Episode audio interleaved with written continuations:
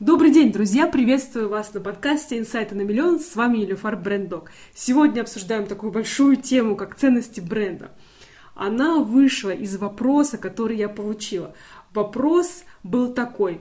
Могут и должны ли большие бренды иметь гражданскую позицию и участвовать в политической или социальной повестке дня? Обсуждаем эту тему на примере движения «Черной жизни имеет значение». Этот выпуск вышел при поддержке quark.ru. Quark – любые услуги фрилансеров для вашего бизнеса от 500 рублей. Смотрите, мне придется немножко предыстории. Все сегодня говорят такую тему. У бренда должны быть свои собственные ценности у бренда должны быть. Никто не понимает, что это. Бренд, даже крупные бренды, с которыми, поверьте, сколько им тренингов давал, они все, нам нужны ценности, нам нужна миссия и так далее. И начинают создавать ценности и миссии. Естественно, когда они делают, они это делают правильно, вокруг своего бренда, вокруг той категории товаров, где они работают, вокруг той индустрии, той пользы, которую они делают. Это все абсолютно верно. То есть, если, например, там, а, это какое-то чистящее средство, оно, например, ценности вокруг чистки, вот как вот говорила про Unilever, что вот мы, наш, это, мы верим, что мир должен, чистый мир, красивый мир, да, и так далее. Они создают ценности вокруг себя, вокруг своей основной пользы. Но потребителю реально это не нужно. Вот запутанность, путаница происходит в этом. Когда мы слышим, что люди или статьи, консультанты, все говорят, у бренда должны быть свои ценности реально, что нужно и откуда это пришло, нужно совсем другое. Дело в том, что, возвращаясь к истокам, бренды появились, и вся этот разговор появился в Соединенных Штатах Америки. Тут нужно знать предысторию. Смотрите, сейчас будет интересно. В Америке из-за истории, культуры, всего этого сложившегося, у них есть у них очень маленькая роль государства в жизни общества, в жизни индивидуума. У них совсем другой культурный эпос. Правительство, государство ни во что не вмешивается, почти минимально. Этот эпос «Американская мечта», ты все сам работаешь, станешь таким крутым, великим миллионером и так далее. И, как, и что получилось? Получилось, что в обществе возник большой вакуум. И когда возникают вот такие какие-то большие проблемные моменты, например, как тот же самый вирус или экологическая проблема, или вот как сейчас расизм, там вакуум, там, понимаете, есть только правительство, которое, государство играет вот такую малюсенькую роль, есть индивидуумы, есть миллионер. И этот вакуум заполнили корпорации. Понимаете, не профсоюзы, там, не государства, не заполнили корпорации. То есть сегодня в Америке, это очень важно, корпорации, соответственно, бренды заполнили тот вакуум, который в других странах запо- запо- запо- запо- заполняет совсем другие вещи. Об этом чуть позже.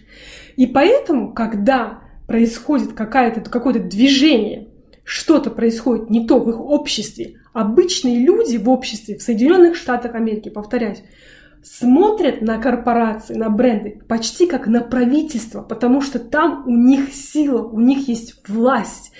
В Америке власть у брендов, у корпораций. Поэтому они как бы поворачиваются и говорят, ну скажи, а ты за кого? Понимаете? И вот там они спрашивают, ты, когда они говорят, нам нужны бренды с ценностями, они говорят, люди имеют в виду, ты на чьей стороне в такой момент кризиса? Не в плане, что ты там думаешь по поводу чистоты и красивого мира? Нет, ни в коем случае, это плевать. Важно именно потому, что там оно выполняет эту роль.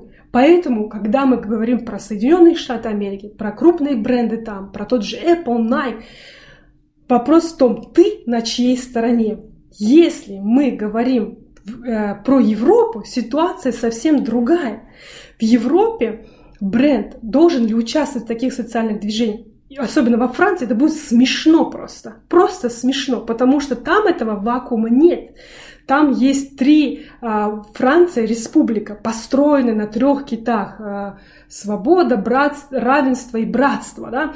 То есть там есть какую-то определенную роль играет государство, какую-то определенную роль играет общество. Вот это вот ценности, да. И если вдруг это, никто не спросит, дорогой компания Данон, а что ты думаешь?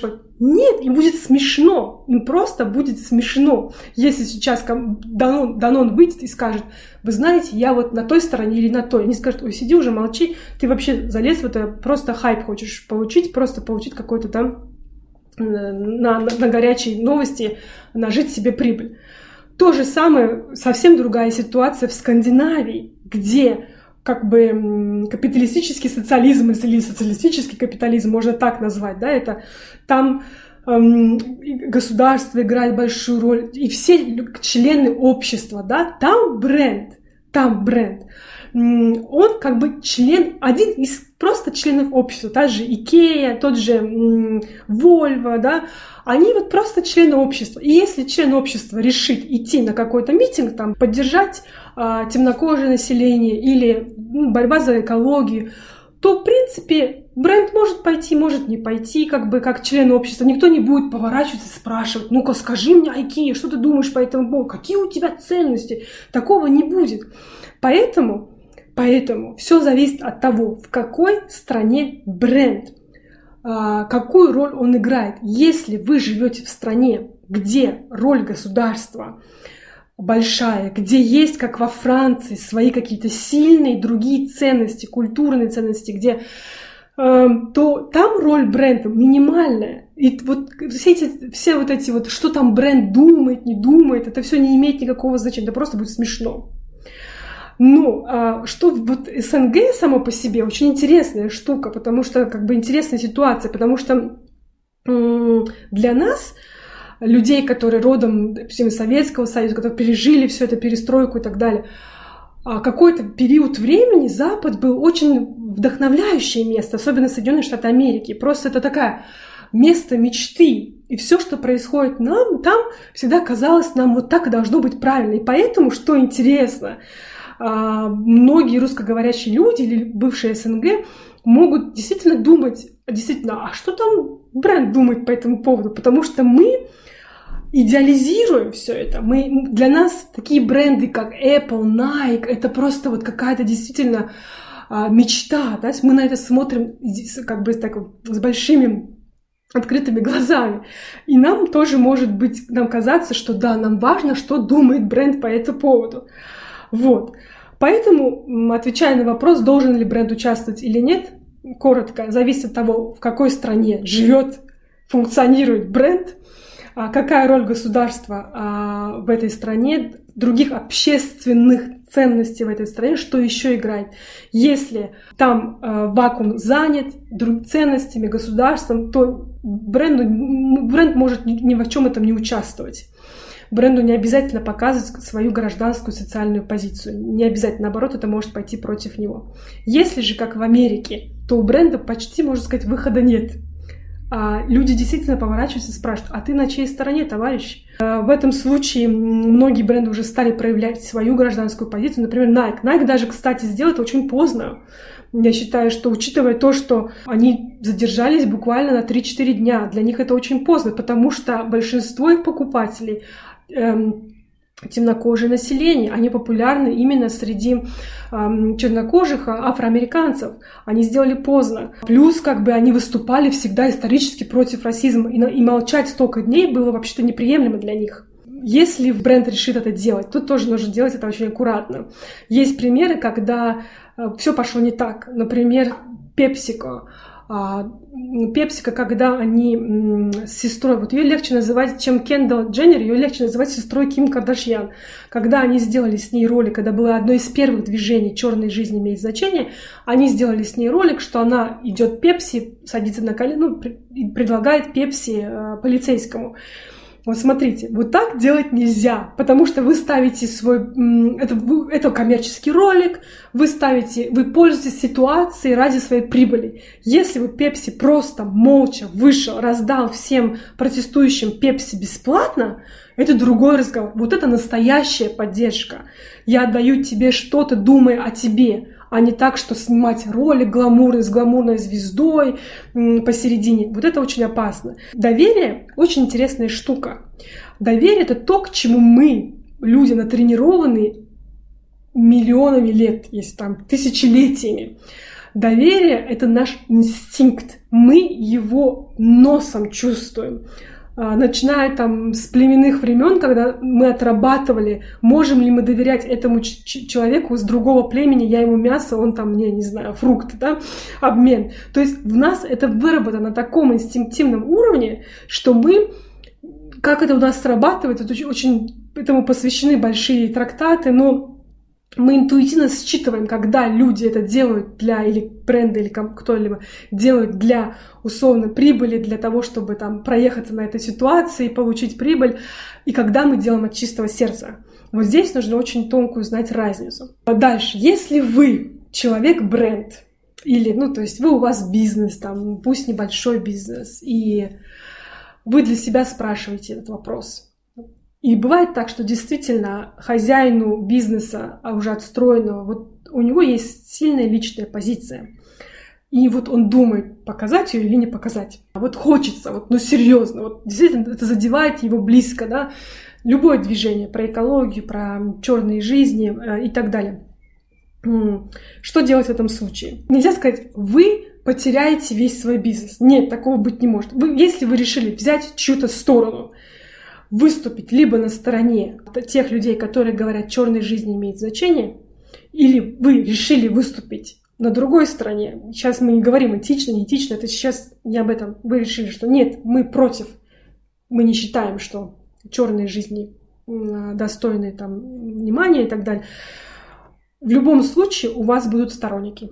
Это сто процентов. То есть нет такого, что вы сто процентов потеряете свой бизнес. Нет хорошо это, плохо, цинично, не цинично, такого не будет. Вы свой полностью бизнес не потеряете. Если эта тема, гражданская тема, забирает почти 50 на 50 по, по своим опросам, то примерно то же самое будет с вашим бизнесом. Какой пример? Прямо горячий. Э, в Великобритании есть очень большой бренд, сервисный бренд. Это люди, которые... Это бренд сантехники. То есть а, ремонтники, да, то есть они помогают сантехнику, помогают с какими-то проблемами на, на дому. Огромный а, бренд Pimlico Plumbers. Их хозяин чувствовал очень, он чувствовал себя сильно вовлеченным лично в вопрос по Брекзиту. Более того, он выкупил огромное пространство а, нас возле самого большого, самого загруженного вокзала Великобритании, и там вот такой растянул, можно сказать, баннер написал «К черту Брекзит». Да? Ну, а что, он умер, нет, не умер, бизнес пропал, не пропал, нет, бизнес работает, потому что, на эту, потому что 49% были против Брекзита, 51% были за Брекзит. То есть даже если среди его клиентов были те, кто за Брекзит, они ушли, то пришли новые из этих 49%. То есть когда, если тема не, не, а, такая полярная, вам вообще бояться нечего и вы выходите с ней. Да, вы кого-то потеряете, но кого-то приобретете. Вообще, вот так, такие а, темы бывают очень хорошим стартом для некоторых брендов. Правда, цинично звучит, не цинично, но брендинг такая штука, циничный маркетинг очень хороший старт для многих а, инфлюенсеров, таких, которые только ну, выходят в свет, а, блогеров, там, начинающих фэшн-дизайнеров. Для них вот такие темы очень хороший старт. О них все говорят. И действительно, ну, ну тут важный момент в том, что вам нужно действительно чувствовать, да, это, то есть быть частью, вы, это должно быть искренне, не просто так, ой, тема сейчас я хайпану и все такое, ни в коем случае. Хорошая почва, если это, у вас эта тема в душе горит, и вам есть что сказать, это хорошее начало для вас, для того, чтобы получить знаменитость такую даже, ну, оправданную, в принципе, вы же верите в этот вопрос, поэтому тут так это работает, скажем так. Вот. И к этому у меня еще поступил вопрос, связанный с брендами. Ну, если у вас есть на эту тему вопросы, пожалуйста, я с удовольствием отвечу. Дополнительный вопрос был такой. Почему брендированный товар такой дорогой? Короткий. Смогу сказать одним коротким предложением ответ. Потом могу раскрыть. Потому что брендированный товар равно доверие. И доверие стоит, и мы готовы платить за доверие. Когда мы видим, мы же не просто так, когда мы видим а, какую-то определенную марку, за этим стоит именно то, что а, мы знаем, мы знаем, что у него будет определенное качество, которому мы можем доверять. И вот те вещи с бренд, это совокупность таких, таких многих вещей, который для потребителя в конечном счете означает одно, я доверяю этому, вот этой марке. Поэтому брендированные вещи стоят дорого. Чтобы построить это доверие, идет потом целый-целый хвост, целый хвост, да, вот как бы из чего это состоит. Из того, что бренд действительно дает какую-то важную пользу, практическую, эмоциональную, что она оформлена правильно, что он слышит вас, видит вас, дает, что он отстраивает, что вы получаете ценность, что удобная, начиная от привлекательной, удобной упаковки, удобной даже дырочки, из чего можно там сыпать эту крупу, как наливать, как держать бутылку, из всего этого из всего этого состоит бренд. И все это стоит денег. И, естественно, за этим стоит огромные там, вложения владельцев. Если это крупный бренд, то стоит за этим заводы, исследовательские институты, лаборатории, маркетологи и так далее. Это все стоит денег. Поэтому бренды стоят так дорого. Отвечаю так, если коротко на этот вопрос. И еще, наверное, так можно сказать, бывает так, что бренд стоит дороже, чем его производство. Такое может быть. Вот производство словно доллара продается за 100. Вот косметические бренды такие. Эти бренды стоят так дорого, потому что они продают мечту. Они а, продают то, к чему человек стремится на эмоциональном уровне. И если бренд напрямую связан с нашими эмоциями, а, и, и, и косметика, любая косметика, косметика уход или косметика декоративная, фэшн, аксессуары, они напрямую связаны с нашими эмоциями. Там практическая польза нулевая.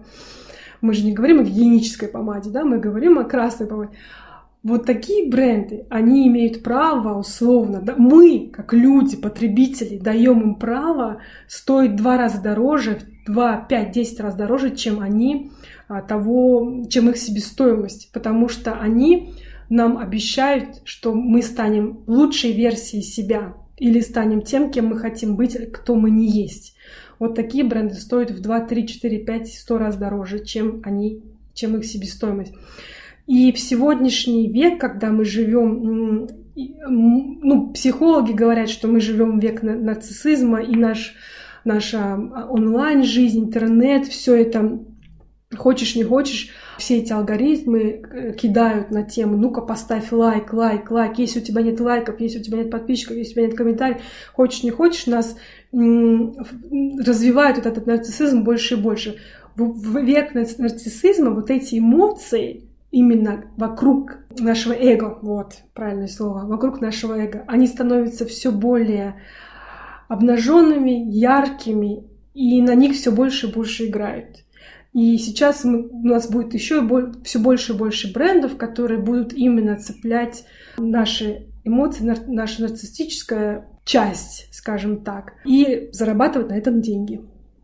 Вот, то есть в наше время такое, бывала же эпоха, там, мир, труд, май, когда вот мы трудимся, труд и так далее. Есть какие-то более другие культуры, где протестантская религия сильная, там более вот такие консервативные ценности, они такие. Там, конечно, отношения с брендами немножко другое.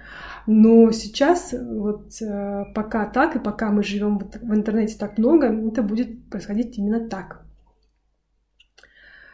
Эти бренды косметики доверия выстроили тоже? Да, конечно, смотрите, через красоту. Они дали обещание. Эти бренды косметики дали обещание. Мы, вот попользуешься нами, и ты получишь, там, станешь красавицей или моложе, или там здоровее, ярче и так далее. И они нам это дают. Как дают? Либо они дают это а, действительно, а, то, что мы можем увидеть, либо они в некотором роде, я скажу такое слово странное, гипнотизирует. То есть, то есть польза же бывает не то, что мы реально получаем, а то, как мы воспринимаем, понимаете? То есть одно дело, ладно, мы купили крем, действительно, через 7 дней ты видишь, там какая-то морщинка разгладилась. Ух ты, точно! Но бывает так, что никакая морщинка не разгладилась, ничего нет. Но нам через рекламу внушают, что посмотри, на тебя все смотрят, и нам говорят, вот, вот показывают рекламу, что девушка там нам помазала крем, и все на нее оборачиваются. И мы смотрим рекламу, мажемся этим кремом и думаем, что на нас оборачиваются. То есть такое доверие, это тоже доверие, мы доверяем. Просто оно выстраивается именно через внушение. Как нам бренд внушает, мы это покупаем, как рыбка зацепилась и вот всплыла. Сейчас многие модные дизайнеры выпускают свои маски, которые могут стоить очень дорого. Это попытка заработать на пандемии, насколько она этична, стоит ли призадуматься, стоит ли им призадуматься, не понижает ли недоверие. Я, знаете как, смотрите, маска очень интересная штука. Э, она прямо палка о двух концах. Я согласна абсолютно. Это очень полярная э, вещь. С одной стороны, вот есть, представьте, есть такой бренд, как Louis Vuitton. Я представляю маску от Louis Vuitton, стоящую, ну, условно, там, 200 долларов.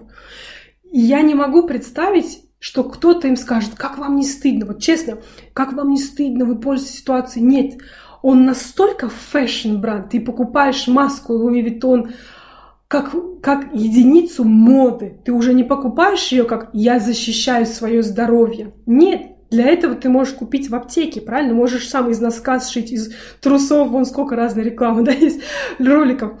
Нет, в этом случае мы покупаем сознательно, потому что мы хотим сказать, у меня не только сумка Louis Vuitton, но у меня еще и маска, я мод, модный человек, я вот такой крутой.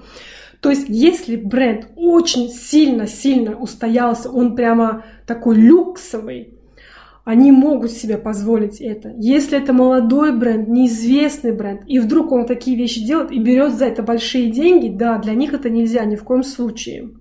Ни в коем случае. Но кто не покупал Луи Виттон, тот его и не купит. А те, кто покупают или хотят купить, для них эта маска будет «Ух ты!»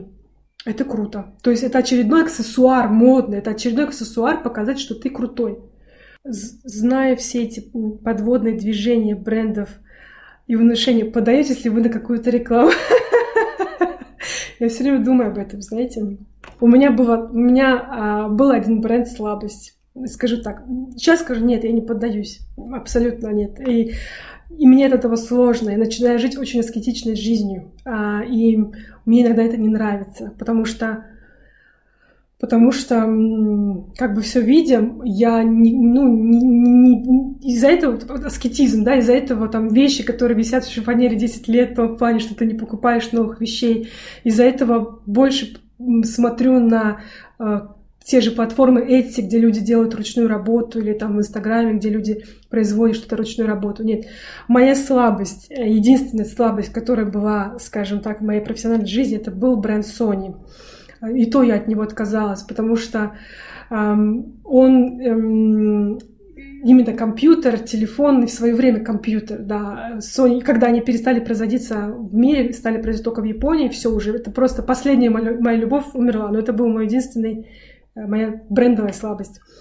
Не знаю, у них все время было ощущение, что они знают, о чем думает потребитель, как бы вот казалось в свое время. Раньше, сейчас уже не так, наверное, мне кажется, но в свое время казалось, что вот я бы нажал, у меня было от них ощущение такое, если бы я хотел условно перейти вот на то-то, я бы нажал эту кнопочку. И раз, действительно, нужно было нажать именно на эту кнопочку. Вот, вот чем меня привлекал этот бренд.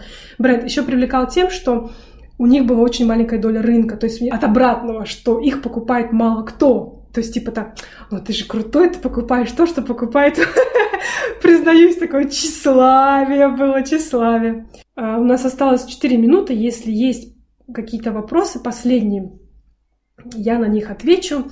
Как всегда, очень актуально, подробно, полезно. Спасибо большое за ваши комплименты. Ну, я пока еще вот три минутки, есть вопрос, есть, я отвечу. Ну, это то, что я хотела рассказать вам сегодня про ценности бренда.